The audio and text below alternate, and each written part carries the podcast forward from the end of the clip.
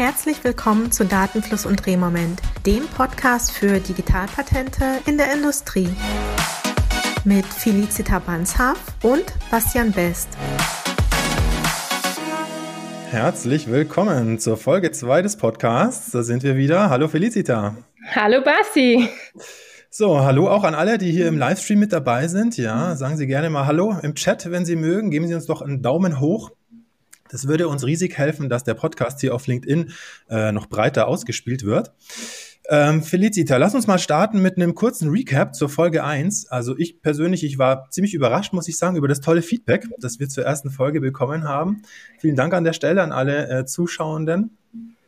Ein Feedback möchte ich äh, kurz teilen. Ich finde, das bringt es ganz gut auf den Punkt. Äh, und zwar, ähm, äh, ich zitiere vom äh, Professor Alexander Wurzer äh, äh, ein O-Ton. Er hat nämlich geschrieben, das Ganze ist natürlich ein bisschen nerdy, aber so soll es ja durchaus sein. Mir ge gefällt insgesamt die Demystifizierung des Themas Patentansprüche und die Darstellung des Handwerks. Also, ich bin ja bekennender Nerd und deswegen, ich sehe das als Kompliment, ja. Weiß nicht, wie ja. du das siehst. Ja, ich sehe das auch so. Ähm, ich habe mich auch drauf gefreut und ich finde den Titel schon auch ein bisschen nerdy und ich finde es sehr passend, wenn so ein Feedback kommt. Ich war super aufgeregt, mein erster Podcast und ähm, mir macht es richtig Spaß und ich hoffe, dass das eine tolle, äh, ja, dass das toll so weitergeht. Super. Was ich auch besonders treffend fand an dem Zitat ist eben, also die Darstellung des Handwerks. Ich finde, das trifft ganz gut auf den Punkt. Das ist so ein bisschen mein, meine Idee dabei oder mein, mein Anspruch, dass wir quasi zeigen, wie wir denken, wenn wir arbeiten. Ich glaube, äh, also da habe ich von dir in der letzten Folge schon viel gelernt und ich hoffe, die, die Zuschauer ähm, genauso. Ja, das geht mir auch so. Ich finde dieses, wie gehen andere Leute an Sachen heran, für mich persönlich auch immer sehr interessant. Und wenn das rüberkommt, das fände ich toll ähm, auch mein Ziel. Dann schauen wir mal, wie das heute läuft. Ja, äh, lass uns mit dem aktuellen Teil äh, wieder starten. Ich habe eine Sache und zwar heute ist der 1. April. Äh, kein Aprilscherz, sondern die äh, neue EPA-Gebührenordnung. Äh, das Europäische Patentamt erhöht ja turnusmäßig immer äh, die Amtsgebühren und so auch heute am 1. April. Äh, ich weiß das, weil ich vermutlich heute noch drei Patentanmeldungen einreichen werde, wenn der Mandant sein Go gibt. Und äh, deswegen habe ich natürlich bemerkt, dass jetzt äh, neue Gebühren äh, fällig sind. Ähm, ich habe mir die mal angeschaut. Ähm, es ist wie immer eine relativ moderate Erhöhung. Also wenn man die, ich sag mal, die Gebühren, die in einem normalen Erteilungsverfahren so auflaufen, wenn man die aufaddiert von der Anmeldegebühr zur bis zur Erteilungsgebühr, dann zahlt man ja so roundabout 5000 Euro ähm, ans EPA. Und die Summe dieser, dieser normalen Gebühren, ähm, die hat sich erhöht um 145 Euro insgesamt. Also ja, eine moderate Erhöhung. Interessant auch bei den Jahresgebühren natürlich immer besonders für die, für die Anmelder. Wenn man die mal aufaddiert, die Jahresgebühren, die äh, das Europäische Patentamt erhebt oder erheben würde vom 1. bis, bis zur 20. Ähm, dann summiert sich das auf ein äh, bisschen mehr über 25.000 Euro ähm, insgesamt auf. Und diese Jahresgebühren in Summe haben sich um äh, insgesamt 765 Euro erhöht. Also für die ersten Jahre jeweils so, ich glaube, 15 Euro und dann mal 20 Euro mehr. Ähm, also in den Einzelschritten jeweils immer moderate Erhöhung, nur man soll es natürlich auf dem Schirm haben. Ja, Dankeschön. Aber das ist ja, hält sich ja in Grenzen, sollte ja beherrschbar sein. Ich habe auch noch einen Punkt zum Thema Aktuelles für alle Firmen mit Sitz in Baden-Württemberg, ähm, vor allen Dingen für kleine und mittlere Unternehmen aus Industrie, Handwerk und aus dem Bereich technologischer Dienstleistungen. Ähm, wie jedes Jahr hat auch für 2022 das Land Baden-Württemberg ähm, wieder den Innovationspreis ausgeschrieben, auch bekannt als Dr. Rudolf Eberle Preis. Die Bewerbungsphase dafür läuft noch bis zum 31. Mai 2022. Man kann sich nur online bewerben. Ähm, und zwar ist es äh, eventuell interessant für kleine und mittlere Unternehmen, wie gerade schon gesagt, aus Handwerk und technologischer Dienstleistung und Industrie, mit einem Jahresumsatz von bis zu maximal 100 Millionen Euro und mit maximal 500 Beschäftigten. Ähm, insgesamt werden Preisgelder in Höhe von bis zu 50.000 Euro verliehen. Für junge Unternehmen gibt es einen Sonderpreis, der mit 7.500 Euro dotiert ist. Ähm, zu den Anforderungen im Einzelnen unter innovationspreis-bw.de. Dort findet man auch den Link zu der Online-Bewerbung. War mir gar nicht bekannt. Innovation aus dem Ländle sozusagen. Ja, genau. Ja, da gibt es hier bei uns im Ländle her, sehr genau. viel. Ja, sehr viel. Ähm, wird jährlich verliehen. Die Verleihung ist auch immer sehr interessant. Ähm, werden die Firmen im Einzelnen vorgestellt. Es gibt, denke ich, auch immer eine ganz gute Presse, ein riesen Katalog, wo alles beschrieben wird, die einzelnen Innovationen. Ähm, wer Interesse hat, kann ja mal reinschauen. Dann auch interessant, die Woche in der Presse, ähm, auch mal wieder das Thema Patente. Und zwar wurde am Dienstag in der Tagesschau berichtet, dass in 2021 51,1 Prozent weniger Patentanmeldungen von EPA und DPMA veröffentlicht worden sind im Bereich Solarenergie, Wind- und Wasserkraft, Erdwärme, Biogas und andere alternative Energiequellen als im Vergleich zu 2012. Das heißt, hier ist ein massiver Rückgang verzeichnet worden. Das fand ich bemerkenswert, zumal ja alle Welt eigentlich auf alternative Energien setzt. Mal schauen, wie das weitergeht, ähm, wie sich das entwickelt, ob das wieder anzieht. Dann noch eine ganz andere interessante Statistik, auch vom DPMA. Ähm, Haupttreiber in den Technologiefeldern in 2021 von den Anmeldezahlen her war beim DPMA der Bereich elektrische Maschinen und Geräte sowie elektrische Energie. In anderen Ländern, beispielsweise China, ist der Haupttreiber im Bereich der Digitalisierung zu finden, ähm, was in Deutschland Computertechnik um acht Prozent zurückgegangen ist 2021 gegenüber 2020. Also hier denke ich, äh, besteht ein wenig Potenzial, um mithalten zu können weltweit. Um, Statistik finde ich super. Das merkt man, ja. Ja, das ist total klasse. Äh, finde ich sensationell. Und zu dem Thema heute können wir ja gleich weitermachen. Apropos Statistik. Basti, du hast ja eine Umfrage auf LinkedIn äh, erstellt und gestartet, wie lang ein guter Anspruch 1 sein soll. Was ist denn rausgekommen? Das würde mich ja jetzt mal interessieren. Ja, ganz genau. Apropos Statistik, genau, ja. Also eben genau zum Thema. Deine These ist ja heute, ein Patentanspruch darf manchmal auch lang sein. Und da dachte ich mir, ja, da schauen wir doch mal, was, was zumindest mein Netzwerk auf LinkedIn so dazu sagt. Und ich habe in der Umfrage eben äh, einfach ganz offen gefragt, how long should a good patent claim be? Wie lange soll ein guter Patentanspruch sein? Und ähm, die Umfrageergebnisse fand ich interessant. Ähm, ich habe drei Antworten vorgegeben, die man anklicken konnte.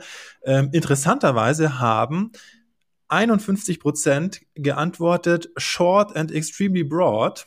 Also über die Hälfte haben gemeint, der Anspruch soll wirklich äh, kurz und, und, und super breit sein. 45 Prozent, also knapp dahinter, äh, muss man sagen, haben gesagt, naja, er soll lang genug sein, um ähm, ähm, Einwände äh, zu vermeiden. Ja. Und äh, nur Prozent haben gesagt äh, Direct Grant Long, also so lang, dass man sofort eine Erteilung bekommt. Ist für mich ziemlich überraschend, muss ich sagen, ähm, weil ich gedacht hätte, dass im Nachhinein dachte ich mir, ich habe die Fragen ein bisschen, vielleicht die Antworten ein bisschen komisch gewählt und ich hätte vermutet, dass im Grunde jeder sagt, naja, der Anspruch soll halt so lang sein, dass man weniger Einwände hat und irgendwie gut durchkommt oder reasonable durchkommt. Aber doch haben die meisten haben geantwortet, äh, äh, er soll kurz und extrem breit sein. Hat mich persönlich überrascht. Wie siehst du das? Ja, hat mich erst recht überrascht, da ich gehöre ja definitiv zu der 45%-Fraktion, ähm, dass der Anspruch nicht zu kurz ist, sondern eben halt äh, gerade so lang ist, dass ich keine Beanstandungen habe oder zumindest wenig Beanstandungen, dass ich schnell durchs Prüfungsverfahren komme. Also ähm, erteilungsreif bin ich auch nicht der Fan davon, weil man ja dann nicht weiß, wo die Grenze war. Aber so knapp an die Grenze ran und äh, dann mit ein, zwei kleinen Änderungen, die sich schnell machen lassen, äh, durchzukommen mit einer Runde, maximal zwei, ähm, in Erwider was Erwiderungen angeht, ist so das, was ich favorisiere. Aber ja, da kommen wir vielleicht gleich noch näher dazu. Das bringt uns ganz, ganz genau äh, äh, an des Pudels Kern, ja, in, in das Thema der heutigen Folge, ja. Wie lang ist jetzt ein guter Anspruch in etwa, äh, sage ich mal so als, als äh, Leitfrage, ja. Und ähm, ja, äh, Felicita, du hattest dir davor so eine Reihe von, von Mantras äh, zusammengestellt, die man immer wieder so hört, so, so Merksätze oder, oder Glaubenssätze, mhm. sage ich mal. Ähm, ja, was waren die denn? Ja, also ein, ich habe sie Mantras genannt, im Prinzip Phrasen, die vermutlich jeder kennt, der sich mit dem Bereich beschäftigt und der irgendwann mal Patentansprüche schreiben sollte und sich gefragt hat, wie geht es eigentlich? Worauf muss ich denn achten? Und für mich war so ein Mantra, was ich ganz häufig zu hören bekommen habe und was, glaube ich, immer noch sehr, sehr oft gesagt wird, nur ein kurzer Anspruch ist ein guter Anspruch, beziehungsweise was ich auch gehört habe, in dem Zusammenhang, ein Anspruch darf nicht länger sein als eine halbe Seite. Und das fand ich ehrlich gesagt immer ein bisschen schwierig, aber da können wir gleich noch drauf kommen. Dann ein zweites Mantra. Jedes Merkmal im Anspruch eins, also es geht jetzt hier immer nur um die unabhängigen Ansprüche. Ähm, jedes Merkmal muss maximal breit formuliert sein. Und dann gibt's noch für mich als eine der Hauptsätze, die ich so im Kopf habe, Mantra 3. Merkmale sollen Interpretationsspielraum ermöglichen und nicht zu präzise formuliert sein, um hinterher noch die Chance haben, Chance zu haben, gegebenenfalls eine Verletzung hineininterpretieren zu können. Ähm, was, ja, das waren so die Sätze, die mir immer im Kopf schwirren. Ähm, was ist bei dir präsent, wenn du draftest? Was fällt dir spontan immer ein, an was du dich halten musst? Ja, also ich bin schon gespannt auf die Diskussion, wenn wir die im Einzelnen durchgehen, weil ich habe auch natürlich Variationen davon schon gehört. Was mir noch einfällt, ist, mh, hm, was ich immer wieder höre als Glaubenssatz, ist so der, der Klassiker ähm, Anspruch eins, wie man ihn ursprünglich einreicht, darf genau ein einziges neues Merkmal haben. Alles mehr ist verschenkter Schutzbereich, ja. Ähm, und ein anderes Mantra, das ich auch noch ähm, kenne, ist, das hatten wir schon, das ist dieses Direct Grant Long. Ähm, wenn der Anspruch 1 wie eingereicht erteilt wird, dann war er zu eng. Mhm. Genau. An der Stelle vielleicht auch der Aufruf an die äh, Zuschauenden. Ähm, sicher kennen Sie auch noch Glaubenssätze oder, oder äh, Mantras äh, über gute Anspruchsformulierung oder, oder wie lang der Anspruch jetzt sein soll. Schreiben Sie es in die Kommentare rein, ja. Und wir werden dann versuchen, das, das aufzugreifen. Ja. ja, die Mantras, die du gesagt hast, die kenne ich natürlich auch.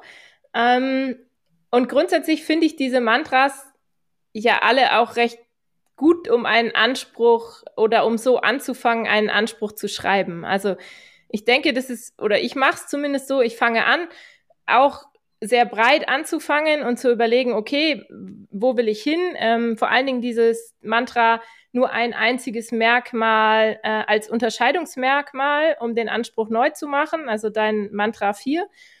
Ähm, aber da höre ich dann nicht auf. Also ich versuche dann schon darüber nachzudenken, welches Merkmal, bei welchem Merkmal macht es jetzt vielleicht Sinn, nochmal zu konkretisieren, um Stand der Technik auszuschalten, um mich in eine bestimmte Richtung zu legen.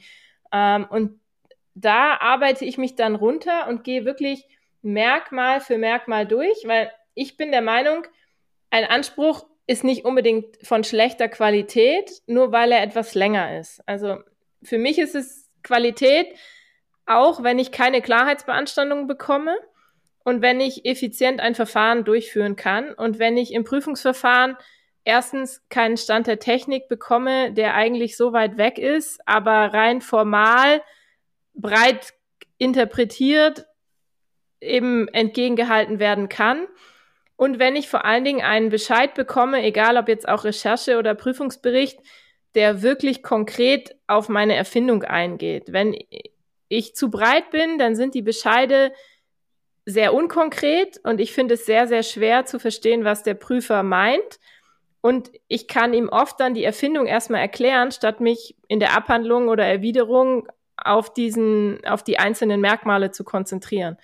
Und Klarheit finde ich teilweise schwierig zu lösen. Von daher finde ich, manchmal ist länger einfacher, wenn man es gut gemacht hat vorne. Wie ist deine Erfahrung? Das mit den Klarheitsbeanstandungen, das finde ich ist ein, ist ein guter Punkt, ja. Also ich habe auch die Erfahrung durchaus, vielleicht ist das auch speziell öfter der Fall in, in, äh, bei mehr digitalen oder virtuellen Erfindungen, äh, wo ich mich oft bewege. Da sind die Sachen halt oft, da gibt's oft keine, ja, ganz, ganz trennscharfe Terminologie, ja, da muss man einfach schauen, wie man, wie man den, die Funktion, die man da patentieren will, äh, im, im, im Anspruch formuliert und dann bekommt man durchaus Klarheitseinwände. Wenn man es aber übertreibt, bekommt man eben viele und dann kommt man schwierig wieder davon runter aus dieser Mulde, sage ich mal, der Klarheitseinwände, wenn man da mal reingefallen ist. Und eben auch, das ist meine Erfahrung, spielt dann so ein bisschen in dieselbe äh, Richtung rein.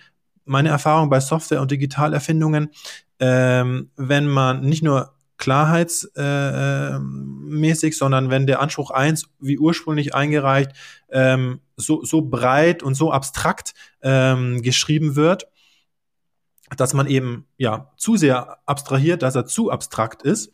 Das ist ja immer das, die Gefahr bei, bei Software, dass der Prüfer sich dann auf ähm, die Aussage, ja, ist ja alles gar nicht technisch oder ist Result to be achieved äh, einschießt, ja.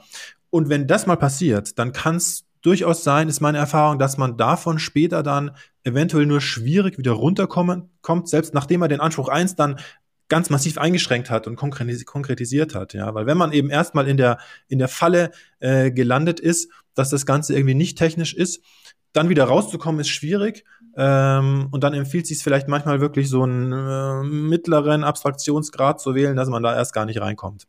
Ja, ja die Erfahrung kenne ich auch nicht so extrem, weil es bei uns natürlich mit der Technizität selten ein Problem ist. Im Maschinenbau sind wir viel konkreter unterwegs. Aber wir haben dann dafür teilweise Stand der Technik, der eigentlich nicht notwendig gewesen wäre, wenn man von vornherein sein Gebiet ein wenig mehr eingeschränkt hätte. Ähm, und es ist dann auch bei uns viel Arbeit, diese Sachen teilweise rauszuargumentieren. Was ich mich dann auch gefragt habe in der Vorbereitung von diesem Podcast, was ist denn eigentlich eine ideale Länge? Ja? Was mhm. ist kurz und was ist eigentlich ein langer Anspruch? Also ich hatte es vorhin ja schon mal gesagt in der Einleitung. Ich habe bei der Frage der Länge oft gehört, naja, er darf nicht länger als eine halbe Seite sein. Ähm, ich habe dann überlegt, naja, ist es eigentlich so, was wird erteilt? Habe dann auch viele beim EPA erteilte Anspruchssätze angeschaut mit Ansprüchen 1 bis 15 und Anspruch 1 hat eigentlich ganz oft eine Dreiviertelseite, eine Seite, manchmal auch anderthalb. Ähm, dann haben wir im Vorfeld, Basti, du hast es, glaube ich, gefunden, einen Artikel vom äh, Eric Suttons. Das war sehr interessant.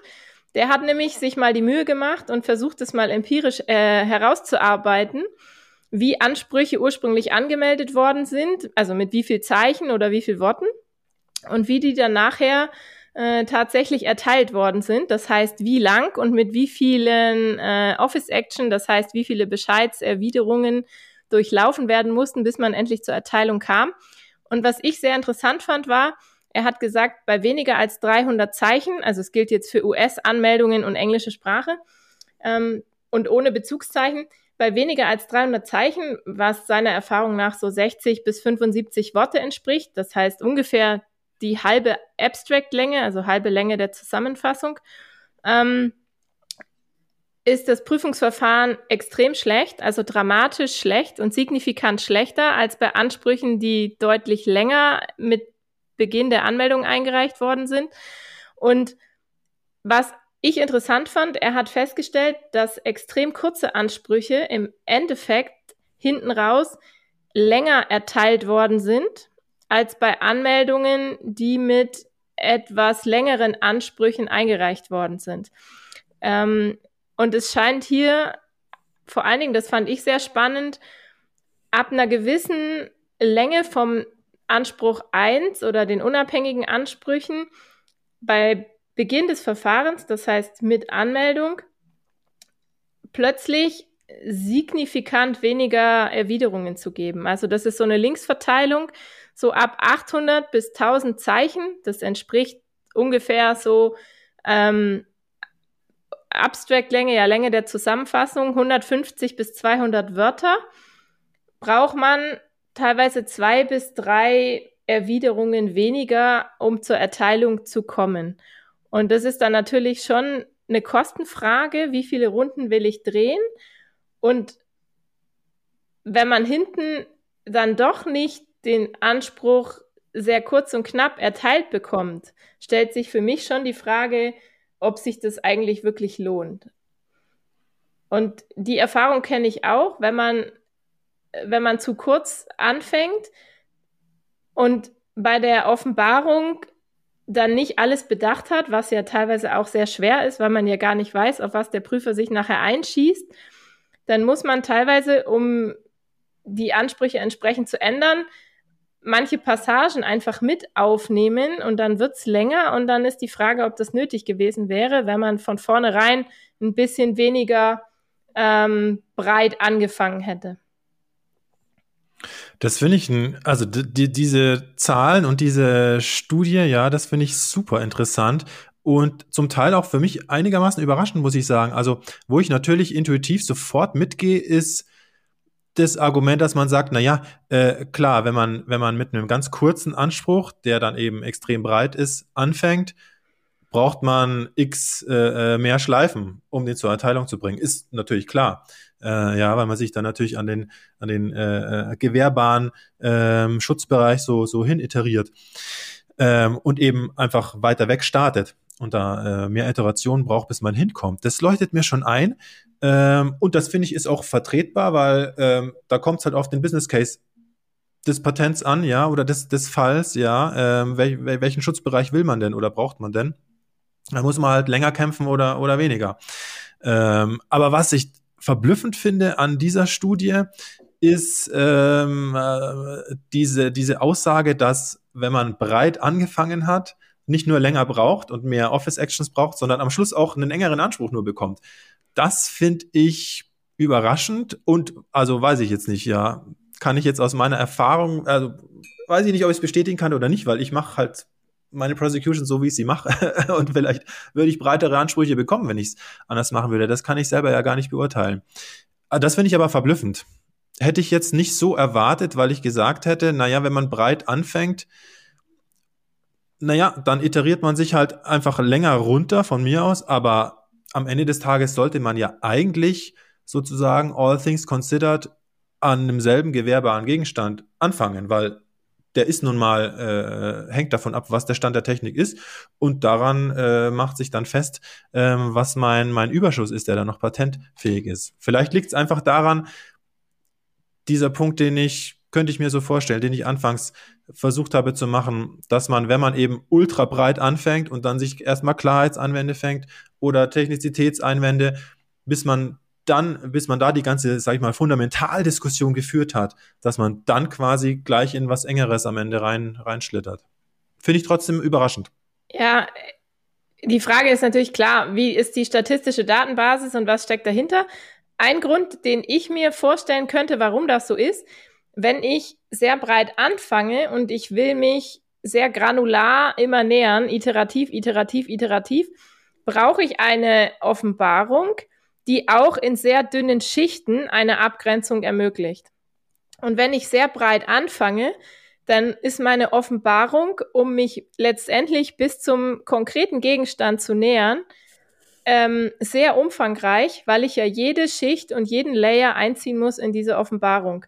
Und dann wird es sehr lang. Und wenn da irgendwann zum Ende hin, wenn es wirklich konkret geht und ich dann an den Bereich komme, wo die Grenze zum Schutzbereich ist, die Abstufungen nicht mehr so fein werden, dann muss ich teilweise einen größeren Schritt machen, um die Hürde zu überwinden, mich gegenüber dem Stand der Technik abzugrenzen. Wenn ich da am Anfang sehr granular bin, aber das ist alles im Stand der Technik bekannt, dann bringt mir das nichts, da fein in der Offenbarung zu arbeiten, wenn ich das nicht hinten wirklich bis in die letzte Detailtiefe durchziehe. Und ich kann mir vorstellen, dass Anmeldungen, die sehr breit beginnen, in der Offenbarung, je enger ich werde, nicht mehr so fein abgrenzen zwischen den einzelnen Merkmalen. Also das quasi die Zwiebelschichten, die ich da so offenbare und einbaue, um die Merkmale selektiv und nur noch ganz hauchdünn mit aufzunehmen, also ja, kleine, in kleinen Schritten in Anspruch eins mit aufzunehmen, möglicherweise dann einfach nicht mehr so verfügbar sind in der Offenbarung. Und wenn ich dann einen großen Sprung machen muss, dann bin ich letzten Endes wahrscheinlich einfach enger, als wenn ich das gewesen wäre, wenn ich anders angefangen hätte und mich innerhalb der ersten, sage ich jetzt mal, 20 Prozent der Tiefe meines äh, meiner Abgrenzungsmerkmale befunden hätte. Das finde ich, ah, das finde ich jetzt interessant. Das hat so ein bisschen was von dem Pareto-Prinzip hier, 80-20-Regel, ja. oder? Also, wenn ich dich richtig verstehe, dann würde ich jetzt, ich habe jetzt verstanden, dass du sagst, korrigiere mich, wenn es falsch ist, die ideale Offenbarung wäre eigentlich von den Rückfallpositionen her, ähm, dass man quasi, je näher man noch am Stand der Technik ist, kann man durchaus irgendwie größere Schritte machen zur Erfindung hin und je, je, je näher man dann an den Kern kommt, umso feinere Salamischeiben sollte man da in der Offenbarung einbauen. Ist das richtig? Ja, zumindest sollte ich, wenn ich dann wirklich am Stand der Technik kratze, sehr dünne Scheiben haben. Ja. Zu sagen, ich würde am Anfang breiter schachteln, finde ich gewagt, weil du weißt ja eigentlich den Stand der Technik nicht, ja. Ähm, wenn du da sicher sein willst, musst du halt von Anfang bis Ende granular arbeiten. Das ist die Safe-Variante, aber das ist dann auch vom Aufwand her schon ordentlich und teuer und mit Übersetzungen weiß ich auch nicht, ob das Sinn macht. Und von daher ist die Frage, wie man startet. Ich glaube, es ist eine Strategiefrage, aber man sollte das vielleicht im Hintergrund, äh, im Hinterkopf haben. Und zu der Frage, wie wir arbeiten, so vom Handwerkszeug, ich überlege mir oder versuche mir zu überlegen, okay, was ist mein Stand der Technik? Wie gut kenne ich ihn? Wenn ich mir sicher bin, was und den Stand der Technik gut kenne, dann kann ich mich ja auch viel schärfer daran legen und dann kann man ja viel präziser in diesem Bereich kleine Scheibchen machen in der Offenbarung, seine Ansprüche besser stricken und granularer arbeiten. Wenn ich gar nicht weiß, wo ich unterwegs bin, macht es wahrscheinlich schon Sinn, sehr, sehr breit, aber dann muss ich mir halt die Mühe machen, finde ich, und wirklich ähm, bis ins letzte Detail fein zu arbeiten, dann kann ich mich auch mit einem breiten Anspruch ganz knapp hinten raus ranlegen. Außer ich hänge in Klarheit oder mangelnder Technizität fest, dann wird es halt schwierig.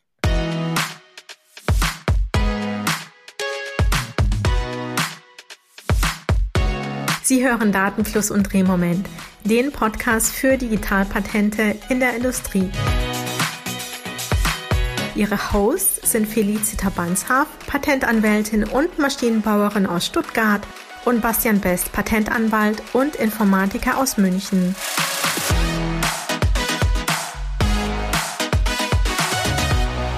Jetzt ist ein guter Zeitpunkt, um sich mit den beiden auf LinkedIn zu connecten. So verpassen Sie nämlich keine neue Folge mehr. Außerdem freuen wir uns über Feedback, Anregungen und Fragen per Direktnachricht oder in den Kommentaren. Und jetzt geht's direkt weiter mit der Folge.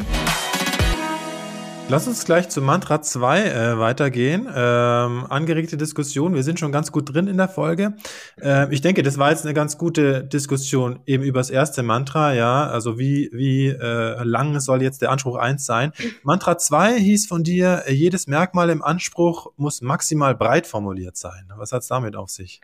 Ja, ähm, letztens gab es eine Diskussion auf LinkedIn. Ich weiß nicht, wer es mitbekommen hat ein Kollege hat einen Anspruch zitiert, Bicycle, Komma und dann diverse Merkmale ähm, von diesem Anspruch wiedergegeben und ihm wurde ein Dosenöffner entgegengehalten. Also es ging um ein klappbares Fahrrad mit einem Scharnier in der Mitte, ähm, um das man zusammenklappen kann. Und das Fahrrad ging im Prinzip nur aus dem ersten Wort zu Beginn des Anspruchs hervor. Also Bicycle, Komma und dann die Merkmale von diesem klappbaren Fahrrad. Und, äh, Ganz kurz, dass man sich vorstellen kann. Also ich stelle mir jetzt gerade vor, so ein, so ein Dosenöffner, okay, der hat irgendwie so ein, so, so ein Scharnierdings und da sind zwei so diese Räder drin, die dann genau. die Dose da aufrandeln. Ja, genau. Dieser ah, klassische okay, okay. Dosenöffner, den man so ähm, zusammenkleift und äh, mit ja. diesen Rädchen, der dann am Rand von der Dose langgreift. Und würde man jetzt jedes Merkmal maximal breit formulieren, dann hätte man ja nicht Bicycle geschrieben, sondern Device, also Vorrichtung. Und dann wäre es mit dem Dosenöffner im Prüfungsverfahren schon sportlich gewesen. Aber wenn ich halt wirklich jetzt nur auf ein Fahrrad gehe, sag ich, ich muss nicht jedes Merkmal maximal breit formulieren. Also, dass man aus Bicycle Vorrichtung macht und dann wirklich nur das Abgrenzungsmerkmal konkret macht und alles andere maximal breit. Geht aus meiner Sicht in vielen Fällen zu weit. Und ich habe einfach unfassbar viel Diskussion. Was soll ich, wenn ich mit dem Fahrrad habe, mit dem Prüfer über einen Stand der Technik diskutieren von einem Dosenöffner? Das ist für mich unnützer Aufwand und sowas vermeide ich prinzipiell sehr gerne. Hm. Finde ich einen guten Punkt und stimme ich zu. Allerdings finde ich das sehr, sehr schwierig, beziehungsweise manchmal ist es auch gar nicht vorhersagbar. Also, oder beziehungsweise man, man kann manchmal vorher gar nicht wissen, was der Prü manchmal kommt man einfach nicht drauf, was man da jetzt noch reinlesen kann in den Anspruch, ja, und was der Prüfer da recherchieren wird. Und oft, auch hier ist es halt oft wieder eine Business-Entscheidung. Ne? Also ich habe ja in der ersten Folge dieses Beispiel äh, ähm, gebracht, was ich eben oft bei, bei Softwareerfindungen habe. Ein, ein Erfinder hat jetzt was erfunden in der Verpackungsmaschine, wie er da mit Bildbearbeitung irgendwie die Qualitätssicherung besser machen kann. Und aber die zweite Frage ist dann sofort vom, vom Erfinder und vom Mandanten, ja, ja, das geht ja nicht nur für unsere Industrie, sondern das ist ja generell ein Bildverarbeitungs, eine Innovation auf der abstrakten äh, oder auf der domänenunabhängigen Bildverarbeitungsebene äh, und so kommt man dann hoch in der Abstraktion einfach und, und am Ende des Tages fängt man sich dann halt an Stand der Technik, der überhaupt nichts mehr mit der, Dom mit der Anwendungsdomäne zu tun hat, sondern nur noch mit Bildverarbeitung in einem ganz anderen Bereich. Aber in so einem Fall, wie ich ihn geschildert habe, ist es halt die bewusste Entscheidung des Mandanten, der will eben auch dann andere Domänen irgendwie abdecken, weil er das dann da äh, querlizenzieren will oder wie auch immer, ähm, seine Technologie. Und dann muss man es halt in Kauf nehmen. Aber natürlich ja, vermutlich wird man, wenn man jetzt ein Fahrrad erfunden hat, sich irgendwie noch ausweiten auf Fahrzeuge. Ja, den Dosenöffner wird man wahrscheinlich nicht mit dem wird man sich wahrscheinlich nie auseinandersetzen wollen in dem Beispiel. Ja. ja deswegen interessant, ja. Aber ich finde es sehr, sehr schwierig vorherzusehen, was der Prüfer da manchmal äh, dann doch noch finden würde. Ja, sicher ist das schwer vorherzusehen. Was ich auch nicht möchte, ich möchte ja auch kein neues Mantra erzeugen. Ich mhm. möchte nur, wie du sagst, für diese bewussten Entscheidungen sensibilisieren und sagen, okay, ich habe, wenn ich 500 Anmeldungen im Jahr mache und ich habe bei jeder Anmeldung vier Runden und das kostet mich in den USA in jedem Fall, also für jede Akte, 10.000 Dollar mehr, weil ich zu breit anfange. Ähm, dann stellt sich für mich die Frage, ob das sinnvoll ist und ob ich dann mich vielleicht bewusst darauf einlasse zu sagen, okay, in bestimmten Anmeldungen starte ich enger und nur die, bei denen ich wirklich gar keine Ahnung habe, wie breit man das wirklich braucht oder wo der Stand der Technik ist, fange ich mal breit an und guck, was passiert, dass man sich einfach bewusst macht, okay, wenn ich jetzt breit anfange, habe ich mehr Aufwand. Klar, komme ich dann vielleicht hinten tatsächlich zu einem breiteren Anspruch, aber wenn ich die Offenbarung nicht habe, ist es vielleicht sogar enger als vorher und dann in bestimmten äh, Fällen einfach sagt, okay, da habe ich jetzt möchte ich nicht so viel Geld rein investieren, ich fange ein bisschen enger an und dann komme ich da praktikabel durch. Ja, das ist so, glaube ich, was man mitnehmen soll, gerade bei großen Patentportfolios, was vielleicht einfach wirtschaftlich sehr interessant ist. Ähm. Gutes Stichwort. Am Ende des Tages kommt es auf den Business Case an, ja. ja. Äh, wir haben ein Kommentar, ein Mantra äh, eingeschickt bekommen hier äh, von der Katharina Brassert. Ich blende das mal ein. Vielen Dank. Ähm, und das Mantra von ihr heißt, jedes Wort muss bzw. kann am Ende im Zweifel diskutiert werden. Also wenig Worte, wenig Diskussion. Was sagst du dazu, Felicita? Ja, im Prinzip schon, aber wenn wenig Worte äh, nicht klar sind, habe ich mit wenig Worten mehr Diskussion, als wenn ich ein Wort habe und eine Erläuterung hinten dran habe, die mich aber letztendlich nicht wirklich einschränkt. Also ich bin ein Fan davon, zu versuchen, Begriffe ähm, teilweise im Anspruch mit zu definieren, ohne mich wirklich auf etwas einzuschränken dadurch. Also dass ich die Begriffe wähle, vielleicht noch eine kurze Erklärung dazu mache. Ähm, dann habe ich keine Klarheit und dann komme ich da relativ gut durch. manchmal habe ich das auch nur in der Beschreibung, aber ich habe diese, diese Sachen alle gut abgedeckt, dann kann man die mit aufnehmen im Notfall. Ähm, und ich erspare mir einfach sehr viel Diskussion. Geht so ein bisschen in Richtung ähm, Mantra Nummer drei mit dem Interpretationsspielraum. Ich will die ja gar nicht definieren, das ist mir zu eng. Ja oder nein ist für mich die Frage, wie viel Risiko ich für Klarheit bereit bin, in Kauf zu nehmen. Ja, guter Punkt. Ja, ich glaube, das passt wirklich in, das verstehe ich jetzt gerade erst, äh, dass das ins Mantra 3, glaube ich, passt. Ich dachte, wenig Worte, wenig Diskussion habe ich erst nicht verstanden, weil ich eben der Meinung bin, also im, im Erteilungsverfahren, äh, wenig Worte, kurzer Anspruch, äh, mehr Diskussion, eben wegen der ganzen Klarheitseinwendung und, und hin und her. Ich glaube, was äh, jetzt hier vermutlich gemeint, hat, äh, gemeint ist, ist bei der Durchsetzung. Ja, wenig Worte, wenig Diskussion über die Verletzung, weil wenn der Anspruch halt kurz ist, dann äh, ist er, komme ich halt schwerer äh, raus. Je mehr Elemente ich im Anspruch habe, umso mehr kann ich als Beklagter natürlich äh, an, mehr, an mehr Stellen kann ich aussteigen. Und dann gibt's mehr Diskussion. Das ist vermutlich gemeint. Das bringt uns genau zum, zum ähm, Mantra 3, ähm, genau, du hattest gesagt, Merkmale sollen Interpretationsspielraum ermöglichen, nicht zu präzise formuliert sein, um später gegebenenfalls eine Verletzung hineininterpretieren zu können. Das finde ich ein interessantes Statement, weil hineininterpretieren klingt für mich so, so perfide, ja, so hingetrickst. Da würde ich jetzt mal hingehen und, und sagen, naja, der Patentanspruch ist halt der Patentanspruch. Wenn er erteilt wird, dann ist er erteilt worden, äh, dann ist er rechtens und was drunter fällt, ist verletzt. Also da muss ich nichts hineininterpretieren. Das ist, das ist so, wie es ist. Ja, ich meine mit hineininterpretieren in dem Sinne, genauso wie du vorhin gesagt hast, der Prüfer, also man weiß ja, wenn man draftet, noch nicht, was der Prüfer einem letztendlich entgegenhält. Und wenn man die Anmeldung schreibt, dann hat man zwar eine Vorstellung, was der Wettbewerber macht und was man erwischen will. Aber letztendlich weiß man ja nicht, was, letzt, was dann doch auf dem Markt ist, was man erwischen will. Und um da mehr Chance zu haben, gibt es dieses Mantra, wenn ich nicht zu präzise bin, dann habe ich im Wege der Auslegung noch die Möglichkeit, vielleicht zu sagen, das ist eine Verletzung oder es ist keine. Finde ich teilweise schwierig, weil das natürlich auch umgekehrt mit dem Stand der Technik, der mir dann in der Verteidigung entgegengehalten wird, auch ein Problem macht, ja. Und ähm, ist für mich auch so eine Risikoabwägung aus einer mit unklaren oder auslegbaren Begriffen vorzugehen, da weiß man nie so genau, wie das endet. Je besser das definiert ist, umso klarer ist letztendlich, was man vorher mal ermitteln muss, bevor man aus so einem Schutzrecht vorgeht. Absolut. Ja, stimme ich, stimme ich voll und ganz zu. Habe ich ja. gar nichts gar nichts da hinzuzufügen.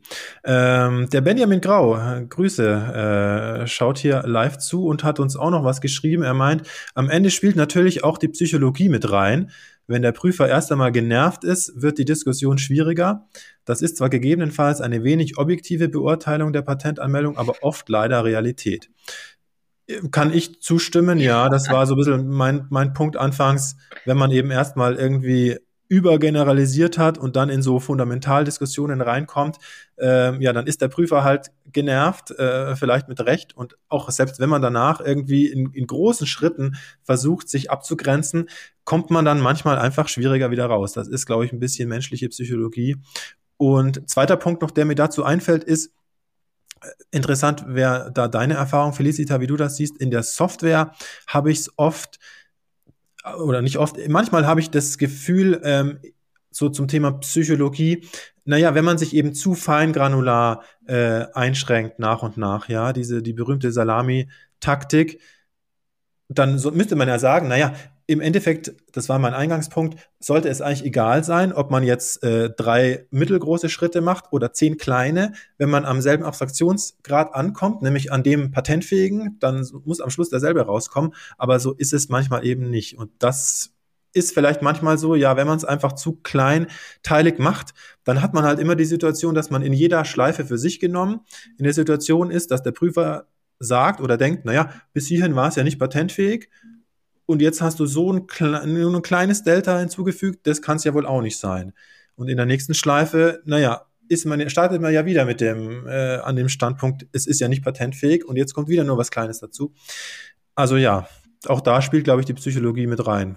Ja, kann ich auch bestätigen. Ich glaube, dieses ja auf den Punkt kommen. Also, wo ist jetzt die Erfindung und nicht zu viel wollen und realistisch wissen, zu wissen, was drin ist und was nicht drin ist. Und dann da nicht ähm, auf Teufel komm raus, alles auszuhandeln, ist, glaube ich, psychologisch manchmal einfach nicht so vorteilhaft. Und ich meine, die Psychologie ist ja durchaus auch ein Thema. Gerade in den USA gibt's ja ähm, ganz oft die Diskussion, dass man sich diese Erteilungsstatistiken der einzelnen Prüfer anschaut und mit wem man da zu tun hat. Mhm. Da gibt's schon Software dafür, bei welchem Prüfer man am besten wie argumentiert. Ähm, ich glaube, das geht genau in diese Richtung. Ja, also das äh, ist dieses Psychologie-Thema, was dann gut ist oder nicht gut ist und was will der hören, was will der hören. Ja. Ja, die Erfahrung habe ich beim deutschen Amt, wo man ja quasi im Erteilungsverfahren einem Prüfer gegenüber äh, sitzt. Das ist zumindest meine persönliche Erfahrung. Da macht es durchaus, kann es Unterschiede machen, wer, wer äh, das ist. Beim EPA habe ich die Erfahrung nicht so gemacht, allein durch dieses Dreier-Gremium, mhm. sage ich mal, äh, die Prüfungsabteilung, ja. Ähm, okay, ich glaube, die Man deine Mantras 1 bis 3 haben wir jetzt ganz gut abgefrühstückt. Ähm, der Ricardo Kali, auch äh, schöne Grüße, hat hier auch noch reingeschrieben, äh, wie optimiert man jetzt den Aufwand? Die Frage würde ich gerne dir äh, übergeben und vielleicht machst du, vielleicht kannst du sie gleich in deine Zusammenfassung mit einbauen. Ja, Aufwand optimieren. Ähm, für mich ist essentiell, den Stand der Technik gut zu kennen. Je besser ich den Stand der Technik erkenne, äh, oder je besser ich den kenne, umso präziser kann ich mich auf diesem Gebiet bewegen und um die Grenze herum arbeiten. Also wenn der Stand der Technik wirklich sehr gut bekannt ist, dann kann ich äh, um diese Grenze sehr granular, wie der Basti das vorhin schon gesagt hat, arbeiten und mit Dingen, die dann weiter weg sind, ähm, anders arbeiten, teilweise auch einfach Sachen so zu schreiben, dass ich zur Not noch mal rausteilen kann, wenn mir der Dachanspruch fällt, ähm, ist auch sehr hilfreich, wenn man sich nicht sicher ist, wie man bestimmte Ausführungsformen, die sich quasi in zwei Zweige teilen, ähm, unter einen Hut bringt, wenn es knapp ist mit dem Dachanspruch, dass man es so schreibt, dass man geschickt teilen kann und die Offenbarung dafür aufgeht, gegebenenfalls auch in der Beschreibung schon mal einen Anspruch eins für die zweite Anmeldung vorformulieren. Ähm, ich persönlich finde Definitionen sehr gut und viele fakultative Merkmale und ganz klar rausstellen, was ist zwingend, was ist optional ähm, und Zwiebelschichten. Also wirklich jedes Merkmal genau überdenken und sich bewusst überlegen, brauche ich da jetzt noch was Kleineres oder brauche ich das nicht und das konsequent durchziehen. Ja. Absolut. Genau. Absolut. Okay, ähm, ja, kommen wir zu den Learnings, würde ich sagen, zum Abschluss der Folge. Ähm, also ich würde jetzt sagen, mein, mein Hauptlearning, hm, was ist mein Hauptlearning aus der Folge? Ja, also natürlich, ich, ich bin tendenziell schon eigentlich immer ein Freund von, von knackigen, kurzen Ansprüchen, ähm, aber natürlich habe ich gelernt, dass es, äh, dass man es übertreiben kann. Das ist klar und ja. man muss das Ganze immer mit Augenmaß äh, sehen. Und ein zweites Learning, das ich mitnehme, da muss ich auch noch länger drüber nachdenken. Das finde ich super, ist diese Tatsache mit den äh, Zwiebelschichten, hast du es gerade genannt, mhm. oder äh, ja, äh, Salamischeiben, wie man seine Offenbarung aufbaut in, in Rückfallpositionen. Das war immer schon mein Punkt. Natürlich braucht man äh, immer äh, sag mal, geregelte Rückfallpositionen von dem ganz breiten Konzept bis zur ähm, bevorzugten Ausführungsform ähm, runter. Aber interessant fand ich so diese Idee, dass man irgendwie am Anfang äh, zumindest das so vorbaut, dass man am Anfang eher mal so sich gröber ran äh, äh, approximiert quasi und dann ähm, je näher man an den Erfindungskern kommt, eben je, äh, umso kleinere Salamischeiben braucht, damit man da dann wirklich mit chirurgischer Präzision am Schluss vielleicht äh, eben nur noch so viel nachgeben muss, bis man gerade über die Erteilungshürde kommt. Was ist dein Learning, Felicita, zum Abschluss? Ja, mein Learning war im Prinzip, ähm, dass bei der Vorbereitung mir dann aufgefallen ist, gerade als ich diesen Artikel von dem Eric Suttons gelesen habe, ähm, dass nicht unbedingt kurze Ansprüche auch kurz erteilt werden. Das fand ich sehr interessant. Ich habe das schon immer so vermutet, aber dass das jetzt auch mal ein anderer so schreibt, das fand ich super. Ähm, und dass eben auch mit kurzen Ansprüchen mehrere Schleifen notwendig sind und dass der das auch so bestätigt hat, ist für mich auch sehr interessant und es scheint eben tatsächlich ähm, wirklich eine Grenze zu geben, ab wann die Anzahl der Bescheidserwiderungen signifikant runtergeht, ab einer gewissen Länge. Also ich glaube, ein gutes Maß ist wohl so eine Zusammenfassungslänge ungefähr 150 Worte und darüber. So in dem Bereich, glaube ich, ist man ganz gut unterwegs. Ähm, und dass wirtschaftlich gesehen die Kürze nicht immer das Beste ist. Klar, es ist dann breit, aber es macht halt viel Aufwand und ich finde es interessant, dass es im Softwarebereich auch ein Thema ist oder vielleicht gerade da. Absolut. Okay, dann hoffe ich, es war wieder was Nützliches für Sie dabei, liebe Zuschauenden, liebe Zuhörenden. Ähm, falls ja, dann sagen Sie es doch bitte Ihren Kolleginnen und Kollegen weiter, ja, ähm, damit wir den Podcast hier äh, noch in, in äh, weitere Kreise ähm, ausstrahlen können. Und in diesem Sinne äh, seien Sie nächstes Mal äh, wieder hoffentlich äh, mit dabei. Bis zum nächsten Mal. Vielen Dank fürs Dabeisein. Wenn Ihnen diese Folge weitergeholfen hat, empfehlen Sie den Podcast doch bitte einer Kollegin oder einem Kollegen. Und für mehr Themen wie diese connecten Sie sich gerne auf LinkedIn mit Felicita Banshaf und Bastian Best.